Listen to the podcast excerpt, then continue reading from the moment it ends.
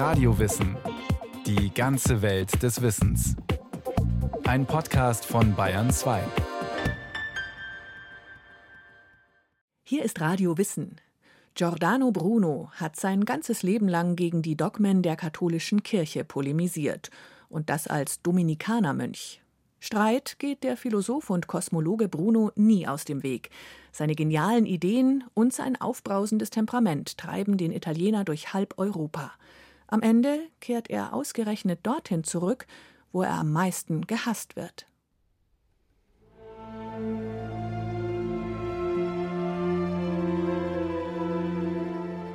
Rom im Januar 1593. Eine Kerkerzelle hinter den Mauern der Engelsburg. Hier sitzt einer der unbequemsten und zugleich genialsten Denker der Renaissance, Giordano Bruno. Sein Schicksal ist so gut wie besiegelt. Bruno wurde von einem vermeintlichen Freund in Venedig bei der Inquisition denunziert und nach Rom ausgeliefert. Hier erwartet ihn nun eine achtjährige Isolationshaft. Es folgen zermürbende Verhöre, in deren Verlauf Brunos komplettes Leben aufgerollt wird. Wer ist dieser Mann, der hier abgeschottet von der Außenwelt auf sein Urteil wartet? Wie konnte es passieren, dass einer der universellsten Köpfe der Renaissance auf dem Scheiterhaufen landen wird? Und was ist das für ein Mensch, der bereit ist, für seine Ideen zu sterben?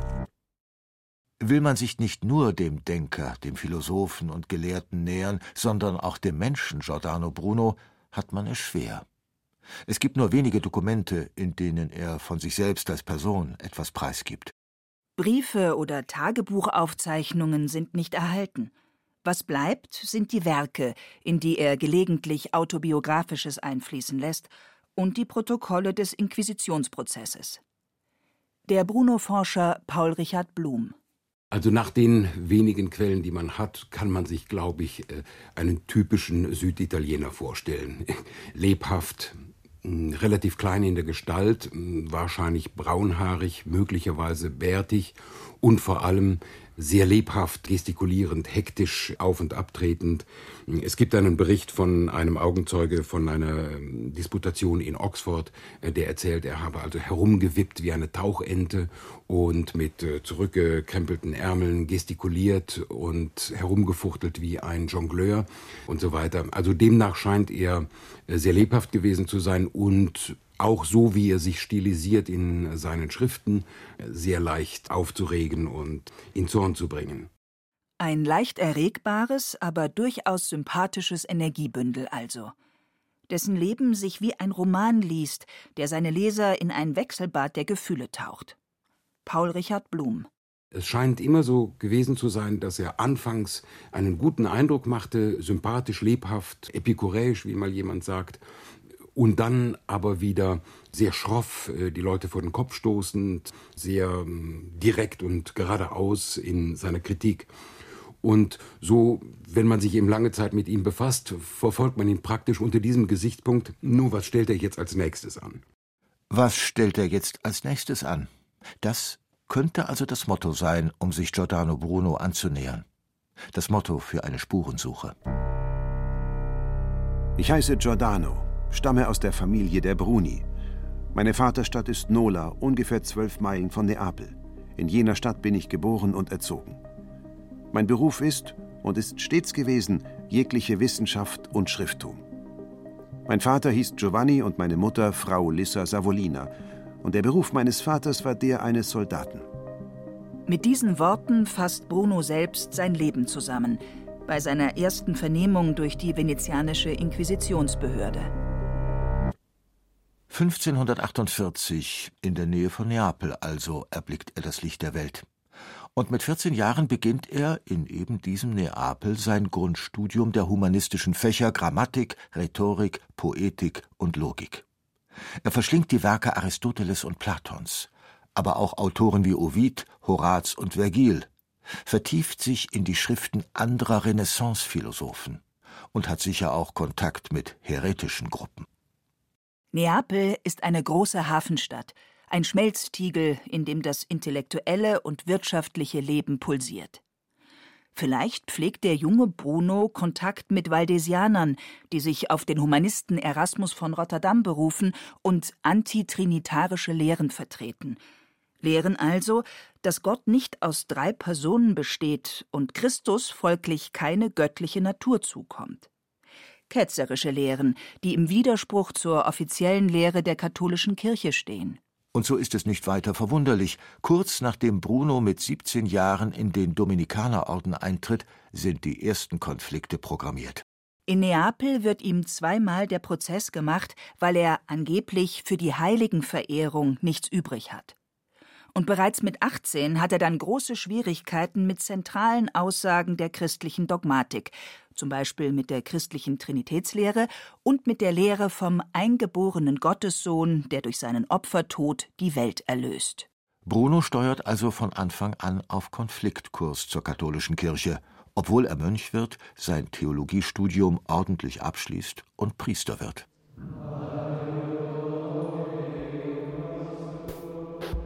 Der Bruch mit dem Orden ist nur eine Frage der Zeit denn Brunos Probleme mit dogmatischen Grundaussagen der katholischen Kirche bleiben. Ein Mitbruder denunziert ihn schließlich und Bruno wird der Ketzerei angeklagt. Er flieht nach Rom, um sich dort in der Zentrale des Ordens zu rechtfertigen. Dort kommt es aber noch schlimmer. In seiner Zelle werden Bücher gefunden, die er vor seiner Reise versteckt hat.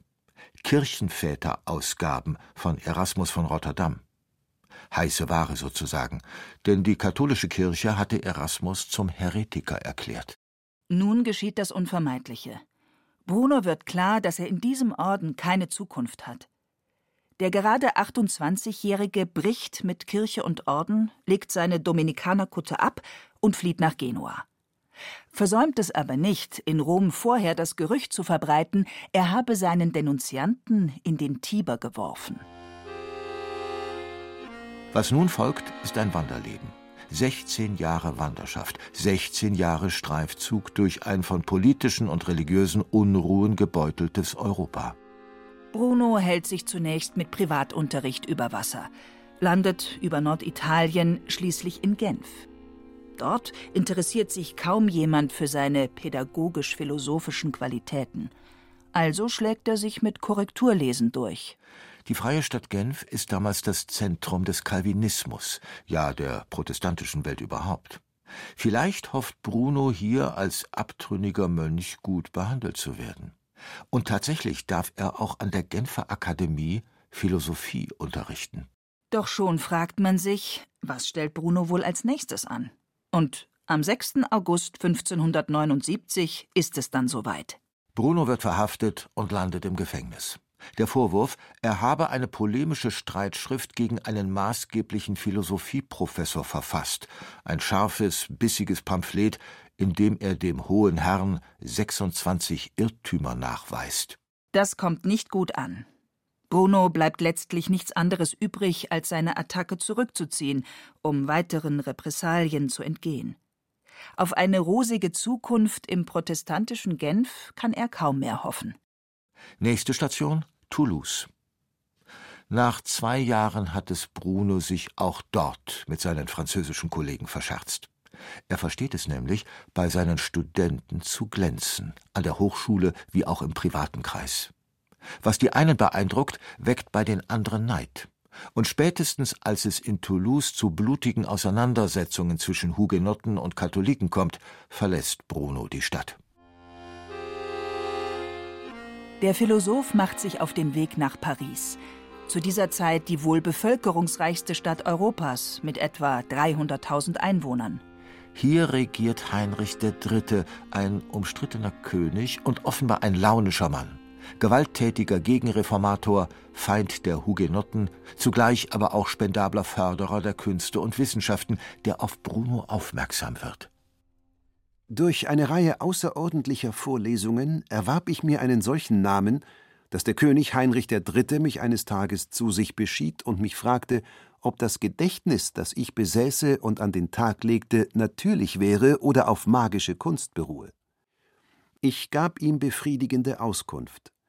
Nach meinen Worten und Werken erkannte er bald, dass es sich nicht um magische Kunst, sondern um Wissenschaft handelte. und danach ließ ich ein Buch drucken über das Gedächtnis unter dem Titel De Umbris Idearum von den Schatten der Ideen, das ich seiner Majestät widmete, und aus diesem Anlass ernannte er mich zum außerordentlichen Professor mit Gehalt. Die Gedächtniskunst, auch Mnemotechnik oder Ars Memoriae genannt, war ein Modethema der Renaissance. Zunächst aus ganz praktischen Gründen. Wie konnte, wie sollte man sich Dinge einprägen, zu einer Zeit, als es weder Computer noch billiges Notizpapier als Gedächtnisstütze gab, etwa um sich politische oder juristische Reden zu merken oder umfangreiches medizinisches Wissen zu organisieren? In den früheren Zeiten, also auch in der Antike, als man äh, noch nicht so ohne weiteres mal eben etwas auf Papier hinschmieren konnte, musste man, wenn man eine öffentliche Rede halten, äh, diese Rede Wort für Wort und komplett auswendig lernen. Und um das zu tun, äh, stellte man sich Örter vor, zum Beispiel, dass man durch ein Haus geht und die äh, einzelnen Themen und Sätze äh, seiner Rede assoziativ mit den Teilen des Hauses, also Zimmer, Türen, Fenster, Statuen und dergleichen verknüpfte. Das Interessante war, dass man also ein Schema, ein Raster hatte, äh, das für jede Art von Rede offen war und wo man jede Art von Rede dran aufhängen konnte. Bruno geht es aber offenbar um mehr. Er weitet die rein rhetorische Gedächtniskunst aus, formt sie um zu einer Erkenntnistheorie, interessiert sich für die Psychologie des Gedächtnisses. Wie hinterlässt die Welt Spuren im Bewusstsein und wie findet man sie wieder? Was bewirkt der menschliche Verstand eigentlich? Paul Richard Blum formuliert Brunos zentrales Anliegen. Gibt es überhaupt eine universale Ordnung in der Welt? Ist das, was wir sehen, was wir erfahren, was wir erleben, rein zufällig zusammengewürfelt oder gibt es eine geheime Ordnung, die alles miteinander steuert. Man hat also nicht gefragt, wie die moderne Wissenschaftstheorie operiert, was ist die beste Hypothese und wie weit trägt die und gibt es Gegenbeispiele, die meine Hypothese widerlegt. Also alle Schwäne sind weiß, aber es gibt schwarze Schwäne. Jetzt muss ich den Begriff von Schwäne umdefinieren, äh, damit die Schwarzen mit drin sind. Aber solange ich keine schwarzen Schwäne finde, gilt die Definition Schwäne sind weiß. Diese hypothetische Methode war den Renaissance-Philosophen allesamt völlig fremd. Sie haben immer nach dem allgemeinen Prinzip gesucht, das die Dinge, wie sie sind, anordnet und das unseren menschlichen Geist steuert, so dass der menschliche Geist in der Lage ist, die Dinge zu verstehen. Doch auch in Frankreich bleibt Bruno kaum länger als drei Jahre. Wieder sind es kriegerische Tumulte und Auseinandersetzungen, die ihn zur Weiterreise veranlassen. 1583 verlässt er Paris in Richtung England. Bruno hat ein Empfehlungsschreiben des französischen Königs in der Tasche. Und zwar an den französischen Botschafter in London, Michel de Castelnau. Offenbar ein großzügiger Mann, denn in dessen Haus quartiert sich Bruno zwei Jahre lang ein, bis zum Spätsommer 1585. Und hier in London landet Bruno schließlich den Coup seines Lebens. Er veröffentlicht eine Serie von Dialogen in italienischer Sprache, die seinen Ruhm bis in die Gegenwart begründen. Hier gewinnt Bruno sein Profil als Kritiker des aristotelisch-ptolemäischen Weltbildes und als Verkünder des Kopernikanismus, als fahrender Ritter der Gedankenfreiheit und als Gegner des Christentums. Brunos sechs italienische Dialoge sind gezielt antiakademisch. Schon die Dreistigkeit, die Dialoge in seiner Muttersprache, also in Italienisch zu verfassen, sorgt für Ablehnung bei den akademischen Autoritäten. Denn die Wissenschaftssprache schlechthin und somit die einzig angemessene Sprache, um philosophische Themen aufzuarbeiten, war das Lateinische. Aber auch im heutigen akademischen Betrieb wäre Bruno mit seinen Auftritten wohl eher angeeckt. Denn Bruno räumt auf mit Klischees. Er bricht alle Regeln und vermischt unterschiedlichste Ebenen. Possenhaft satirische Elemente stehen neben realistischen, philosophischen und wissenschaftlichen Passagen. Nach antikem Vorbild entwickelt er seine Gedanken in dialogischer Form. Das Resultat? Philosophie mit verteilten Rollen und dramaturgischen Elementen. Auch in den Dialogen selbst machen sich die Teilnehmer ernsthafte Gedanken über die Sprache, gleichsam satirische Gedanken über Satire. So zum Beispiel Armesso in über die Ursache, das Prinzip und das eine. Ich will in Kürze sagen, dass ich euch will Worte hören lassen, die man nicht erst zu entziffern braucht, indem man sie erst gleichsam der Destillation unterwirft oder durch die Retorte gehen lässt, ins Wasserbad einleitet, um sie schließlich als Sublimat im Behälter der Quintessenz aufzufangen. Nein, es sollen Worte sein, wie sie mir meine Amme in den Kopf eingetrichtert hat. Die war beinahe so fett, hochbusig, dickbäuchig, hatte auch so steile Hüften und mächtige Hinterbacken wie jene Londonerin, die ich in Westminster gesehen habe. Ihr erhitzter Leib strotzte von einem Paar gewaltiger Brüste, die aussehen wie die Stiefel des Riesen San Sparagorio, und aus denen sich, zu Leder verarbeitet, zwei Dudelsäcke aus Ferrara machen ließen. Unverschämtheiten, Provokationen und Höhnereien. Im Dialog Das Aschermittwochsmahl entfaltet Bruno schließlich die Grundzüge seiner Kosmologie, setzt sich mit Sternenkonstellationen und Astronomie auseinander. Dabei greift er die Vorstellungen von Kopernikus auf, dass eben nicht die Erde, sondern die Sonne im Zentrum des Universums steht. Doch Bruno geht noch weiter. Es gibt nicht ein einzelnes Zentrum der Welt, sondern es gibt sehr wahrscheinlich sehr viele Sonnen, um die sich Planetensysteme drehen. Für uns heute selbstverständlich, damals starker Tobak. Dennoch ist Bruno aber gerade nicht der Wegbereiter einer neuzeitlichen, quantifizierenden, experimentierenden Wissenschaft im Sinne Galileis. Bruno kritisiert die Mathematik immer wieder. Vor allem dann, wenn der rein messende Verstand zum Prüfstein moderner Naturerkenntnis erhoben wird. In der Zahl sieht Bruno vor allem die symbolische Bedeutung, also ihre Qualität und damit stellt er sich gegen all jene, die mit Newton und Galilei versuchten, das seiner Ansicht nach nicht Messbare messbar zu machen. Zurück zur zentralen Frage. Was stellt Bruno wohl als nächstes an? 1585 wird sein Gastgeber aus London abberufen. Bruno kehrt mit ihm nach Paris zurück und löst den nächsten Skandal aus, als er eine kleine Kampfschrift in Druck gibt mit dem Titel 120 Thesen gegen die Peripathetiker über Natur und Welt. Diese Thesen gegen die aristotelische Naturphilosophie sind eine Kurzfassung von Brunos Kosmologie. Wir verstehen also unter Universum die unendliche stoffliche Substanz im unendlichen Raum. Das Universum ist ein einziges Kontinuum. Notwendig ist die Welt erschaffen und an sich vergänglich, das All aber ist unerschaffen und unvergänglich. Die jenseits des Saturn beständig sichtbaren Sterne sind Sonnen. Ein kühner Versuch, die Autoritäten der führenden Universität des Abendlandes herauszufordern und zur Stellungnahme zu zwingen.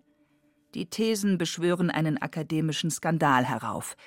In der Disputation über die Schrift kommt es zu tumultartigen Szenen.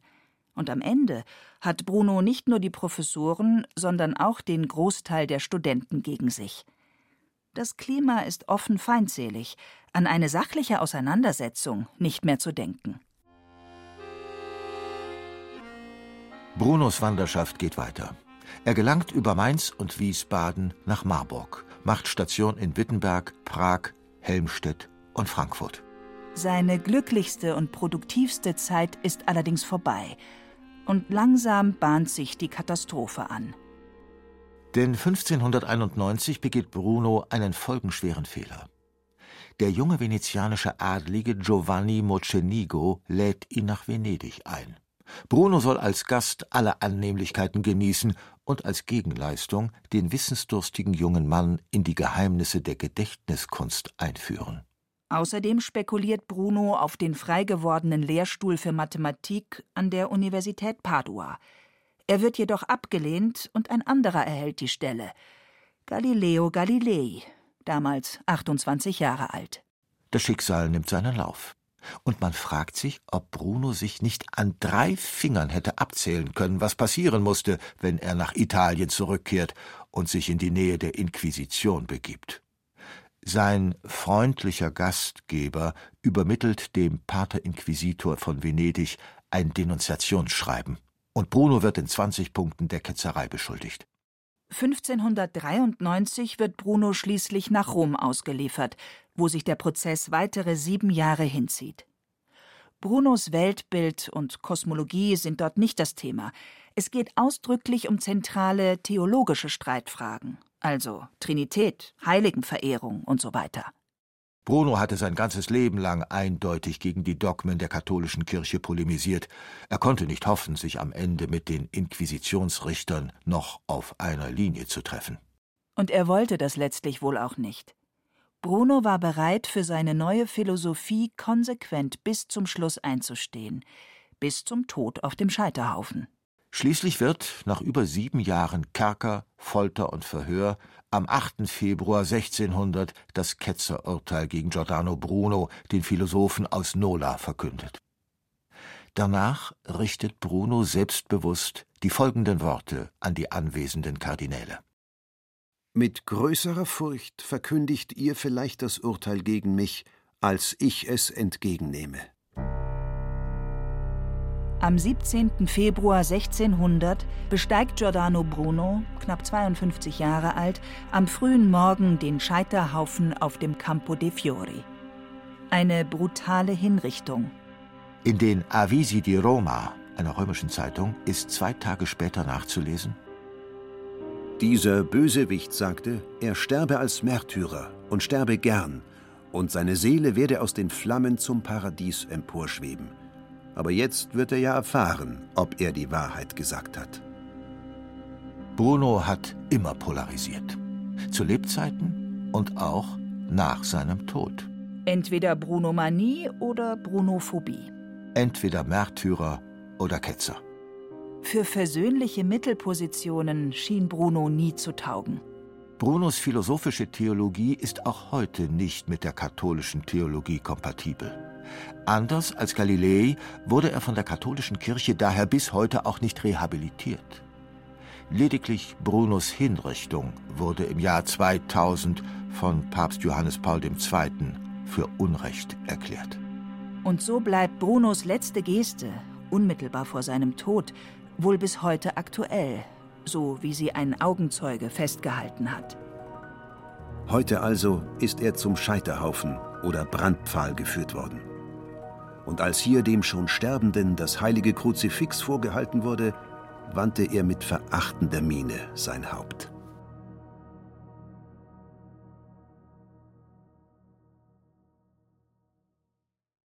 Das war Radio Wissen, ein Podcast von Bayern 2.